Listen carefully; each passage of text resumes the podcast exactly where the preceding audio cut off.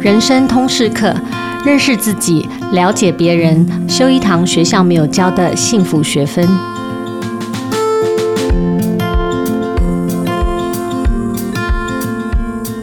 大家好，我是主持人齐瑜，也是亲子天下的创办人跟负责人。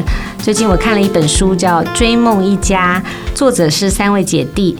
我之所以很好奇的会翻开这本书，主要是因为作者之一是我们亲子教育圈非常熟悉的沈老师。那沈老师本身也是特殊儿的妈妈，她有一个三十二万的粉丝页，她出版了六本书。我相信很多家长跟老师们哈都跟着沈老师的分享，曾经得到过很大的帮助跟疗愈。那这本书的另外两位作者是沈老师的弟弟跟妹妹。弟弟沈昌贤是从资优班学生，然后打电动打到成为专业的电竞选手啊，后来也成为游戏的直播主跟网红，业界称他为 Vocal。对吗？对对对，Vocal。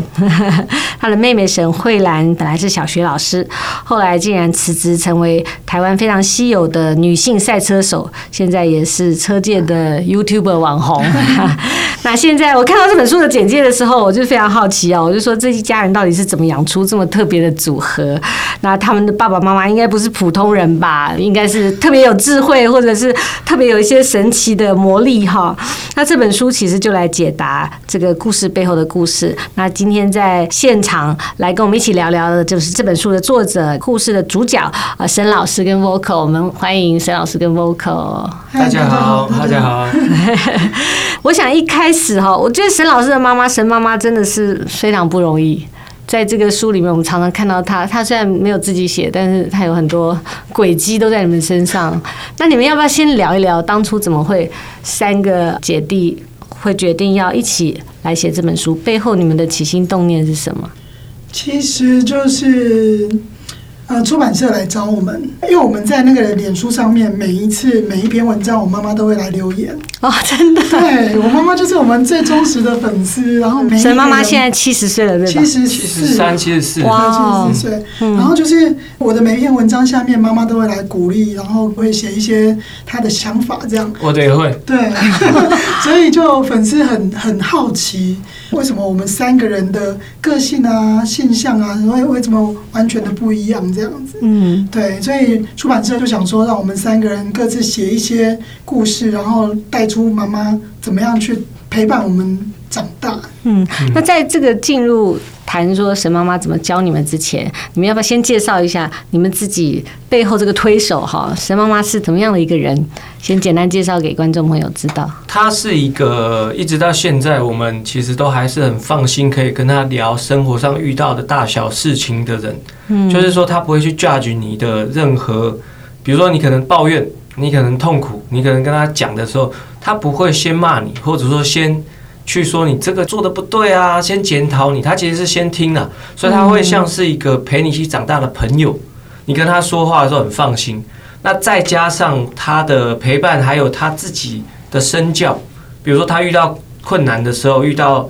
灾难的时候，呃，一些意外嘛，家里的意外，什么拖车头被偷啊，什么泰国水患啊，然后影响生意。那看到他的决定跟他的选择，他背后的价值观，我觉得就深深的在生活里面就影响我们了。所以到后来，可能我那时候做 YouTube 请剪辑师剪片的时候，我也会像他那样，就是说好的薪水，但是我可能会想一想啊，他好辛苦，我就。又找理由帮他们加一点，加一点，这样，这其实都是跟我妈一模一样的。嗯，有你在书里有写这个故事，对不对？货运行关了的时候，他把车子直接送给那个一起跟你们创业的这个司机。那我想先帮观众朋友前情提要一下，这个沈老师跟 Vocal 他们的妈妈沈妈妈哈，她其实是小学毕业，然后跟父亲一起创业开这个货运行，那五十岁才重新开始读国中。然后读到六十岁大学毕业，光是这个经历，我觉得就是非常少人有。然后我觉得很有趣的时候，他七十岁还跟 Vocal 一起去欧洲壮游，就今年，就今年，就今年，哇，七十四岁，七十三、七十四的时候，对。然后在这个故事里面，我们其实看到这个追梦一家。就是沈老师 Vocal 或者是杀手兰赛车手，大家谈到妈妈的时候，都有很多很多的感恩，或者是得到很多的启发。不管你在做人为人处事上，还有你这一生，为什么在这样一个其实算是一个传统的环境氛围跟家庭里，然后得到这么大的滋养，鼓励你们走出很不一样的道路。你们家有六个孩子嘛，对不对？对。那光是三个就是个性性格哈非常不同哈。那在写书的过程中，你们有没有觉得神妈妈做了哪一个很关键的作为，是能够持续激励你们发展自我？它背后你觉得最重要的一件事，如果今天譬如说每一个现在的家长都很希望鼓励小孩，他可以发挥。就是自己的潜能呐，好，发展自己的兴趣。那你觉得作为爸爸妈妈，你从你妈妈身上你看到什么力量，或者哪一？其实他从小到大没有跟我们讲说你要当医生啊，当老师啊，当什么，他从来没有跟我们讲他期许我们要做什么。我我曾经有遇过一个亲戚，因为我们家有五个女儿嘛，然后那个亲戚就跟我妈妈讲说，女生读那么多干嘛？反正以后的还是要嫁人，还是要煮饭扫地什么，你干嘛当她读那么多？可是我妈妈回来以后就跟我们讲说。能读就读，我相信你只要有读书，以后选择会不一样，环境不一样，选择的会不一样。所以就是他没有跟我们讲说要做什么，他只是希望我们可以读就继续读这样。甚至在我三十几岁的时候要读研究所，其实那时候真的有三个小孩了，就经济压力非常的大，然后想要去读研究所，其实很很犹豫不决的，因为一学期的学费就要十几万。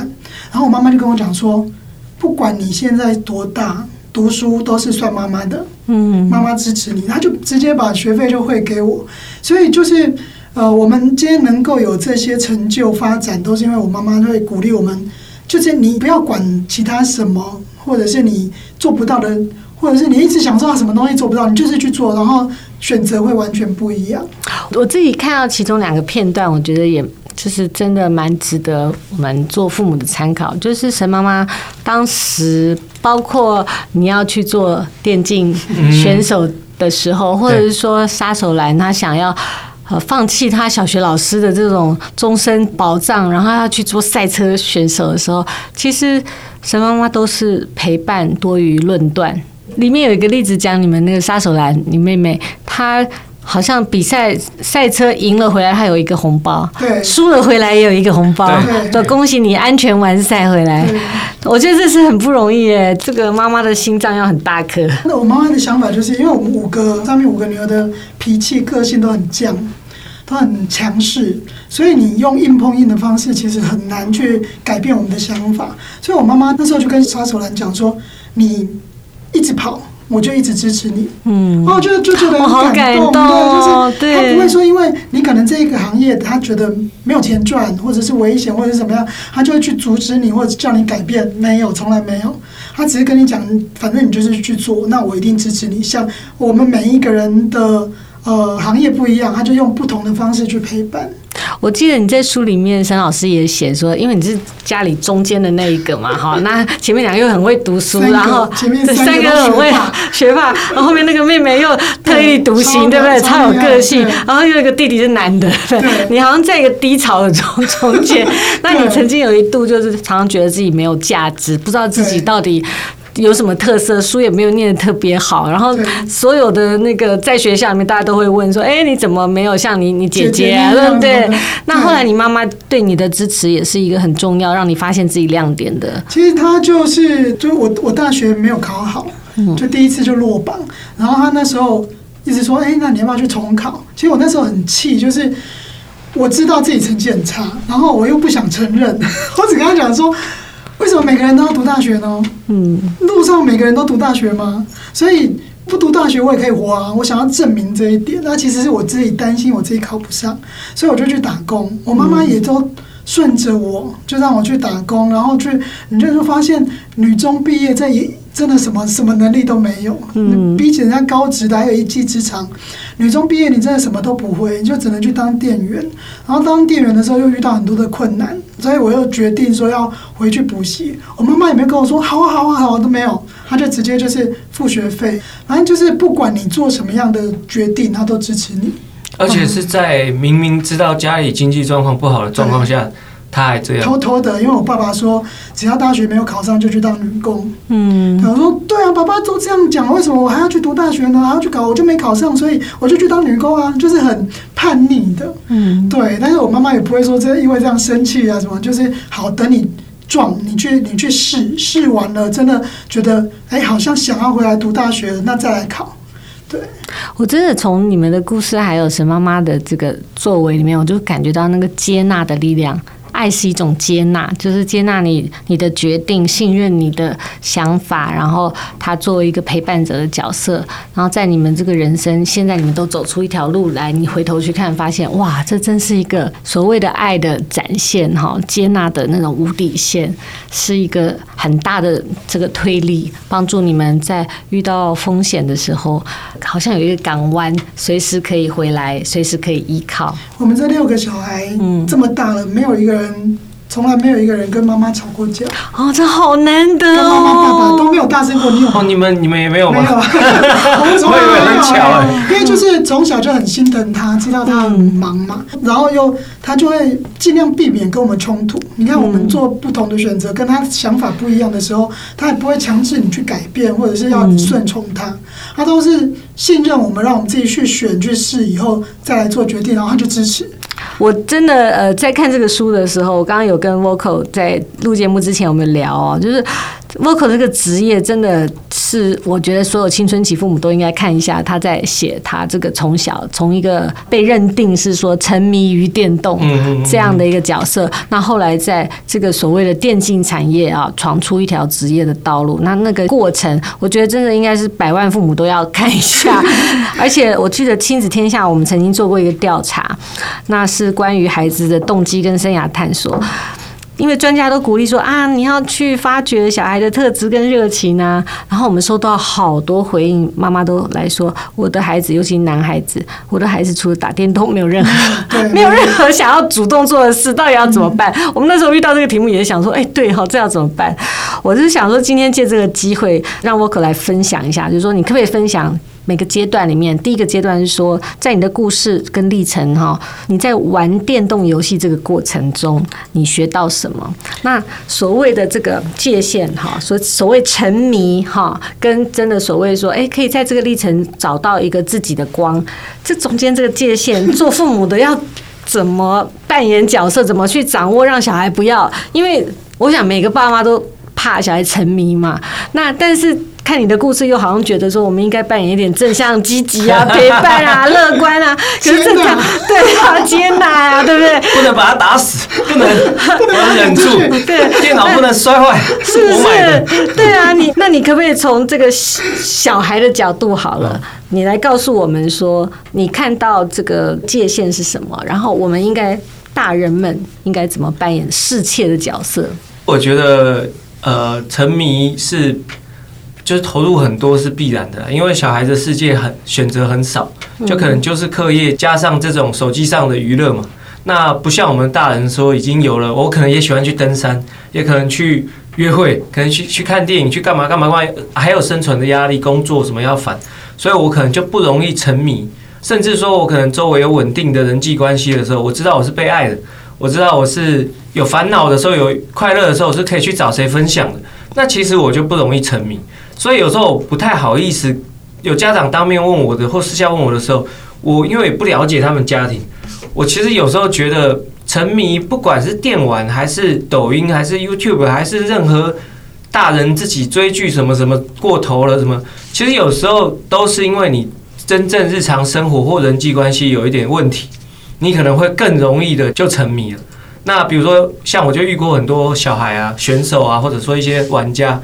他们在跟我聊家里的时候，就他可能爸妈就天天打架、吵架啊，丢东西啊，然后分居啊、砸什么，然后或者是给他们很大的学业压力，什么什么什么，那他就很容易想要找一个地方是有成就感，然后有有地方可以去钻的嘛，然后里面又有朋友，对不对？社交又不像平常那么尴尬、那么现实、那么困难，那他其实在里面就很容易掉进去，甚至是太听里面的网友的话什么。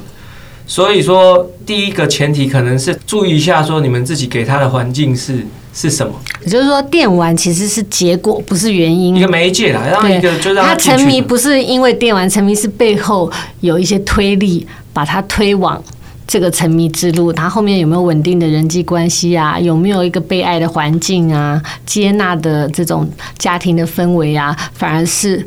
最重要的原因，这个是一个前提嘛。那因为我们不晓得万万千千的家庭，他们到底相处的怎么样，所以不能下定论。那只是大家可以自己想一，先想一这一步，然后再想下一步。下一步的话，呃，孩子他们进入这个游戏之后，呃，其实有时候是因为他不知道说这条路到底长什么样子，因为他在打的时候玩游戏，等于是他逃避功课的或者放松的一段时间休闲时光，当然开心嘛。对，他不是工作的时候他是开心的，所以他就会变成说。啊，好好玩哦！那我就喜欢玩。然后接下来又看到这个环境，现在是说哇，电竞、电竞选手、电竞明星，呃，什么什么怎么样的，赚好多钱，好有名，然后变成 YouTuber，变成抖音网红什么，他就会觉得，哎，那不是正好吗？那我现在打的不是挺开心的，然后以后可以拿这个当职业啊，这样好像可以说服。把兴趣当成工作。对，但是这一点没有问题啦，因为我们以前也会这样联想嘛。但是，所以我现在做的事情就是，有时候在讲座或文章的时候，去学校演讲的时候，我就会告诉他们，真的这条路跟这个产业是其实是长怎样的。那它背后，比如说选手的生活是从中午可能打卡到晚上凌晨练十二个小时、十五个小时。而且输了，可能很快可能就要被踢出那个俱乐部、那个战队什么的，就压力很大。教练会骂啊，然后哇手都受伤啊，手腕隧道症啊，然后腰也颈椎也受伤啊，然后脖子也都有职业病哈。对，然后通常百分之九十八十的选手可能根本就无人问津，赚的又少，然后压力又很大，还要被骂什么的。而且你要当选手前，你还得是这个游戏的可能百分之三。的厉害的人才有办法，所以当时遇到一些青少年，他们很喜欢，觉得自己很有希望的时候，那如果有刚好我有机会是跟他们面对面，或者是私下聊天的时候，我就会跟他们说，我其实会假装是他们的朋友啦，对，也不能说假装，就是我是会带着那种，我是我以前就是你嘛，我以前就是你，那我教你，如果你真的有兴趣，你有天分，那我教你怎么，你的路大概会怎么走，然后你可能怎么样可以被俱乐部注意到。然后你可能怎么样会变选手？变选手会之后会怎样？你过的生活是什么？什么？就把这些技巧跟方法告诉他们，然后也是他们的一种生涯教练的概念。他去试一试，然后他后来大部分就会就回来上，就会回来上学了。像我儿子就是这样，哦、真的、啊，他拒学，就拒高高一的时候拒学，然后就说他跟九九一样去打电竞就好。我说好啊，那我找九九来跟你谈。然后他就跟他聊聊这些，你跟他讲了什么？我说没有，我就是就是刚刚像那样子。我说哎，电竞是不是？栽培你找我就对了。我跟你讲，我认识那个 AHQ 老板，认识那个什么什么什么老板。那个哦，你只要打得好，到时候我就帮你介绍，好不好？但是在那之前，我又跟他把那个这些选手的生活讲清楚。真的很残酷，而且很难受，就像男团练习生那种感觉，嗯，就是不不平等条约。进去之后，天天关在那个训练室里面。像我现在在上海，我常常会去各家那个职业战队里面去探班，然后也是算是看一下他们有没有什么私下的故事，让我可以在主播台上就是增加更多的这种故事嘛。那我就会发现他们。很多年了，他们的生活真的都好辛苦，都关在那个训练室一个礼拜六天，然后唯一放假的一天呢，基本上也是一醒就已经累到不行，然后就睡觉就就没了，然后又又六天又训练，他根本就是带着非常大压力在打。我会告诉他们这些啦，然后也会告诉他们说，那如果你要这样的话。你可以先在游戏里，比如说打那个排名的那种比赛啊，然后打打打，然后接下来你去参加比赛啊，你要打到什么程度啊？怎么样怎么样？那他其实自己会去试，嗯，然后他试试试，他就发现说，哦，原来其实好难哦。所以，所以后来你儿子有，所以我儿子那时候就是他有跟我们家儿子讲说，啊，你现在才高一，高中都没有毕业。是不是应该要把那个，就是至少高中要读完，要低空飞过这样子？然后我我儿子回来以后就说，就就说要训练我耶，然后成绩只要低空飞过就好。我那时候心里在想，干嘛只叫他低空飞过？你要叫他读高一点。他说至少先让他回去读书。对，隔天自己背了书包就去上学了。啊，隔几天是吗？隔一天，隔一天就去。然后大概过一一两个礼拜，游戏就删除了。他就说太难了。太无，哎，他们可能会耍帅，或者说会说啊无聊了，无聊，这个游戏真的很无聊，对，其实也没什么，对，好有用，就是你不要强迫他。就我我觉得现在的家长就是会会很决断决绝的说，哎，你就是不准去做这件事，不可以。那他他如果之后他接受你的想法以后，他自己去走你想要的路，他只要碰壁他就怪你。嗯，当时我如果自己去练练那个电竞，我一定现在已经变成 vocal 了，我已经变成什么什么了。对啊，都是你阻止我的，我同学害我，害我现在变成什么样子这样。对啊，我同学当初都拿都继续打比赛，现在都好厉害什么的，对，都是你害的。就就等于是要责任还给他自己。对，所以我们我们我对我们家两个儿子的方式就是。我我找让你了解了解你这个这条路，你这样选了以后会有什么样的结果，或者是过程是怎样，然后你自己去选择，自己负责。嗯，所以后来他决定要回去读书。哎，他读的很累的时候，他从来没有跟我讲说都是你叫我回来读书的，因为这个选择权是他自己。对，然后我觉得有很多小孩就是从电玩里面得到很多成就感。因为在学习上面，你成成绩很差，然后常常被骂啊，就说考个三分五分怎么什么的就没有成就感。可是你只要打电竞，你一一下出去五分来了，十分五百分来了，这样，嗯、所以他们的成就感很大。那个电玩的设计也是要让真的，因为它也是个成瘾设计，对，就是要让你很快有成就感，然后再一直往前，再一直几万分，对，送宝物。游戏是这样啊，然后游戏跟电竞又不一样。嗯，游戏里面现在已经太成熟了，它里面根本就是一个虚拟的百货商场。对对，它就是你一进去之后啊，它会一直用一些很低门槛的那种。呃，比如说你只要待在线上十五分钟，哪怕是你手机丢在那丢十五分钟，他就今天就有一个初步的小礼物给你，嗯，呃，任务什么就会有一直给你 incentive 这样，然后你就会一直想说啊，那十五分钟后，他接下来下一个可能是比如说我赢三场或打三场，你只要一天打打三场，我就再给你一个什么，然后他就会每天做到那些任务，其实他就过了两小时，嗯，所以这个游戏是一回事，那电竞的话。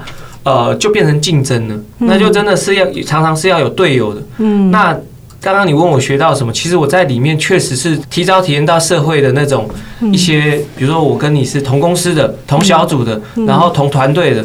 当我们胜负绑在利益绑在一起的时候，那我如果觉得你刚失误打得很烂，我骂你的话，那可是我们那场会更快就输了，或几乎就必败了。所以变成我小小年纪，可我想说这样也不对，那我只好好好跟你讲。嗯，我只好想办法把我的沟通变得很精要，然后很不得罪你，然后告诉你说，哎，我们刚刚那个是不是可以试着怎么防守，怎么换，怎么的？你你打得很好，可是我们可不可以什么什么？就提早变得很恶心。所以说，你你在这个竞争的氛围里面，你可以学习到，比如说 teamwork，或者跟竞争对手之间有一些怎么沟通。对，还有。提早进入社会的概念，还有接受挫败，因为你输的会很多嘛，你输的会很多，你你会很失望。参加比赛也是啊，你可能在外面，像我们大学的时候花钱很少，钱就很少了，还花钱去网咖集训，然后集训完之后，后来如果被人家洗脸，就打得很烂，这样就你就很失望，然后很挫折。但是你想一想就，就啊，自己自己选的啊。谁叫你去了，对不对？谁叫你要跟外面的说你在打电竞，笑死了。然后后来就会再想一下，我们会开会，我们会什么列出自己的问题，啊、五个人，然后、嗯、对，然后想说我们怎么改，这样我们会回一起回看那个之前的录影，说啊，你这一步做错了，或者你这一步可以怎么样？你可以叫我，我可以帮你，然后什么的，就会变成这样。也很像运动，其实就是运动，像职业运动，其实就是运动的精神。嗯、所以为什么人家会说电竞是不是运动？它精神上面是一样的。嗯，我看你书里面你还有讲一个提醒，我觉得大家一般没想到，就是说其实你要进入这一行，那个耐心跟耐力很重要。对啊，不然你活不到那时候了。嗯，就是你的兴趣活不到那时候就没了。所以你要这就是要一直面对挫败。然后你要怎么调整逆境？怎么挫折复原力？哈，对。那那段经历应该是在我后来的人生其他职业的时候，嗯，影响还是蛮大的。所以你现在其实已经呃不是选手，你现在已经在这个产业里面等于做不一样的位置了。对，做很多做过很多奇奇怪怪的位置，教练也有啊，嗯，然后培训主持人的、培训解说的也有，然后我自己也是解说，或者是节目背后的那个。网络节目啊，直播节目背后的一些元素啊，拍也要拍东西啊，拍选手的故事啊，给观众啊等等这种东西都有。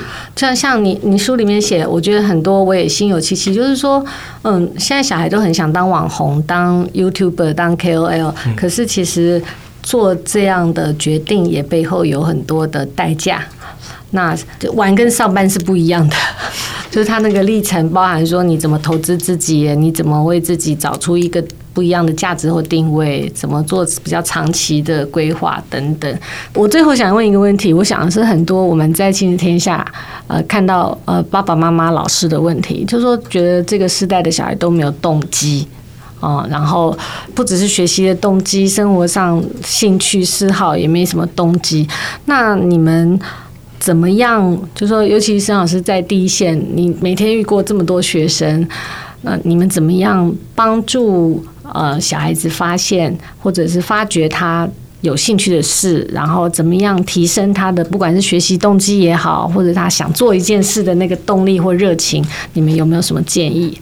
其实我觉得在学校里面看到真的有很多小孩，就是什么对什么都没兴趣。可是我就会从他有做到的地方，会去鼓励他、赞美他，然后发现说：“哎，原来我我是可以做这件事情的。”那国小的小孩还蛮好引导的，他可能会因为想要让你喜欢他，他就会勉强自己或者是鼓励自己去做。可是像遇到大小孩，像我们家儿子现在已经大三了，然后他常常跟我讲说：“好无聊，不知道要做什么。”嗯，我跟他说。你太闲了，你就是生活中太多空档，然后你一直一直在打电动的时候，其实是一种空虚，所以我就跟他讲说，那你就排。早上白天在上上课嘛，你晚上找一些事情去做，好，可能去他以前是球队，然后你就去打球啊，然后去打工啊，都好，就是你去尝试。我说我我真的觉得我们还蛮幸运，有这么多可以选择的机会，我们的条件是可以去选择的。那你可以选择你想要做的事情，那第一个条件就是你愿意去尝试。所以就是我，我就鼓励他说：“你去打工。”哎，他就真的为了他骑重机，要买装备然后买衣服啊什么，他就去店里面打工，去那个呃旋转寿司。嗯。然后他回来以后跟我讲说：“妈咪，我真的感觉很不一样。以前我都觉得说，就是好像因为衣食无缺嘛，所以我为什么要去打工呢？打工就是为了要去买东西。可是我去打工以后，发现好多人是为了生活。我有好多同学是为了要。”就是学费或者是生活费才去打工的，所以他对金钱的概念有很大的改变。然后去打球啊，然后他现在现在去当家教，当家教他说哦，原来国中生他们在读书的时候是这么无力感或者是很没有兴趣的，所以其实我就是鼓励他们去尝试，就是说不要空想，对不对？对，找事情做，对，从做里面尝试。对对对，你如果你会一直关在家里面想说。我对什么东西有兴趣？什么都没兴趣，想不出来，想不出来。然后你真的要踏出去去试，然后有一个目标。你想要赚钱也好，你想要可能消耗体力也好，你就是去做，然后就就可以从一个很小的目标开始。你会找到可能从从里面找到一个点是你在乎的、喜欢的，那就是动力啦。嗯，对。像我去我去演讲的时候，或者是一些跟那个年轻人在聊这个的时候。我也都是说，他们可能会说：“哦，我以后想要做做 YouTube，想要干嘛，想要干嘛。”我说：“你就赶快做啊，你就赶快做，不用想，就赶快做。喜欢拍就赶快拍，就手机拿起来赶快去拍拍看，对着自己，然后开始讲讲话试试看。然后你想拍什么主题，就就赶快试，不一定要放上 YouTube，你可以先做着再说这样。嗯。然后电竞也是啊，那你就先去打排位嘛，你去看看你能打到什么程度，然后。呃，失败的时候你就想说，为什么失败？你是刚刚想法有问题，还是你操作有问题、战术有问题？你就想，然后再去把它变得更好。因为只要你想太多了，然后你就做不了了。我说你就是要趁现在，反正就赶快随便就做了。所以其实我刚刚说我会假装是他们朋友嘛，但是事实上心里的确也是因为了解他们啊，所以知道说选择这种方式鼓励他们去做，他才会终于知道到底适不适合自己。嗯，那就是做很重要，所以我都会跟他们说，你就赶快做，不要想太多了，嗯，先做再说。嗯，就是那个，就像 Nike 的那个那个标语哈，Just do it，先做了再说。那我们今天非常谢谢呃沈老师和 Vocal 来到现场分享他们的这本好书。那我在书中看到这一句话，他说啊，把追逐梦想当成一场马拉松。那当生命中有了想挑战的事情以后，你会有一种活得很淋漓畅快的感觉。那这这是我在《追梦一家》这本书中很深刻的一个收获，很感动。我想也可以鼓励每一个想追梦的大人跟小孩，一起来看看这本啊、呃，沈老师他们一家人用生命写成的精彩好书。谢谢大家，谢谢两位，谢谢谢谢。那亲子天下 Podcast 欢迎订阅收听，也邀请大家在许愿池留言，分享你的心得或给我们优化改善的建议。我们下次见哦，拜拜，拜拜拜拜拜拜。